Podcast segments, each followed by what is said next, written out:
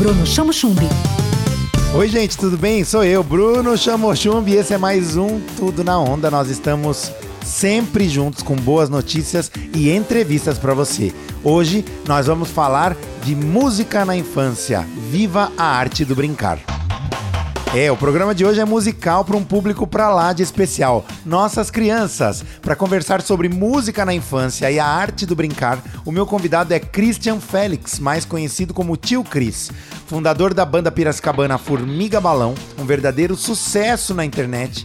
Com músicas ouvidas em 29 países, ele também criou o método Pedagogia Sonora e o seu canal no YouTube. Tio Cris, seja muito bem-vindo ao Tudo na Onda.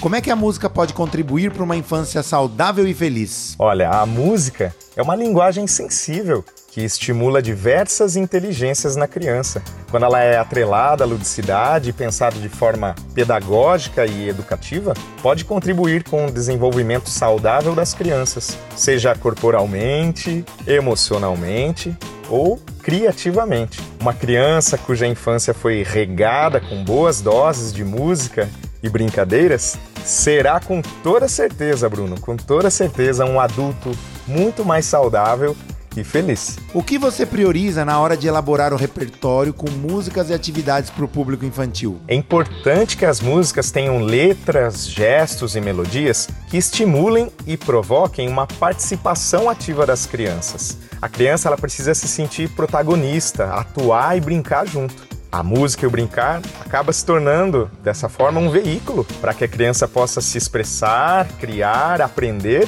e se desenvolver brincando. Tudo na onda. Conta pra gente, Cris, o que é o método Pedagogia Sonora e como foi esse processo de criação? Durante a primeira infância, a criança precisa de uma série de estímulos cognitivos, corporais, emocionais, sensoriais. E aí foi aí que eu percebi, ao longo de mais de 10 anos trabalhando com musicalização e as crianças, que a música, ou seja, o som, tem o poder de introjetar os elementos pedagógicos de uma forma muito mais profunda, leve, brincante e eficaz. E daí nasceu Pedagogia Sonora, para contribuir com os educadores da educação infantil. Vocês se reinventaram durante a pandemia, né? Com as lives e apresentações online. Como você acha que a ferramenta pode ser uma aliada das famílias? Olha só, Bruno e queridos ouvintes da Onda. Formiga Balão, assim como toda a classe artística, teve sim que se reinventar nessa pandemia. Os nossos shows, oficinas presenciais foram todos cancelados. Aí nesse período a gente aproveitou para estudar a fundo o universo digital, Gravamos inúmeros vídeos, conteúdos e canções e adaptamos o nosso show para o formato online. Eu acredito sim, mesmo após a pandemia, o online não há de deixar de existir não. O sistema híbrido já é realidade e pode ajudar ainda mais crianças e famílias, desde que o conteúdo seja educativo e tenha principalmente a participação direta dos pais, que sim, devem brincar com seus filhos.